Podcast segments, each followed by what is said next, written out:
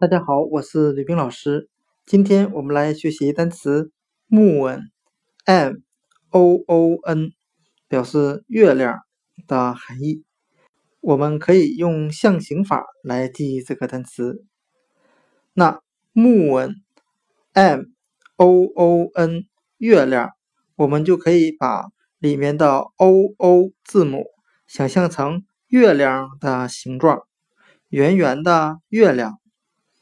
另外，我们也可以通过谐音法来记忆这个单词 “moon”，月亮，它的发音很像汉语的“木恩”，“木”是夜幕的“木”，“恩”为语气词。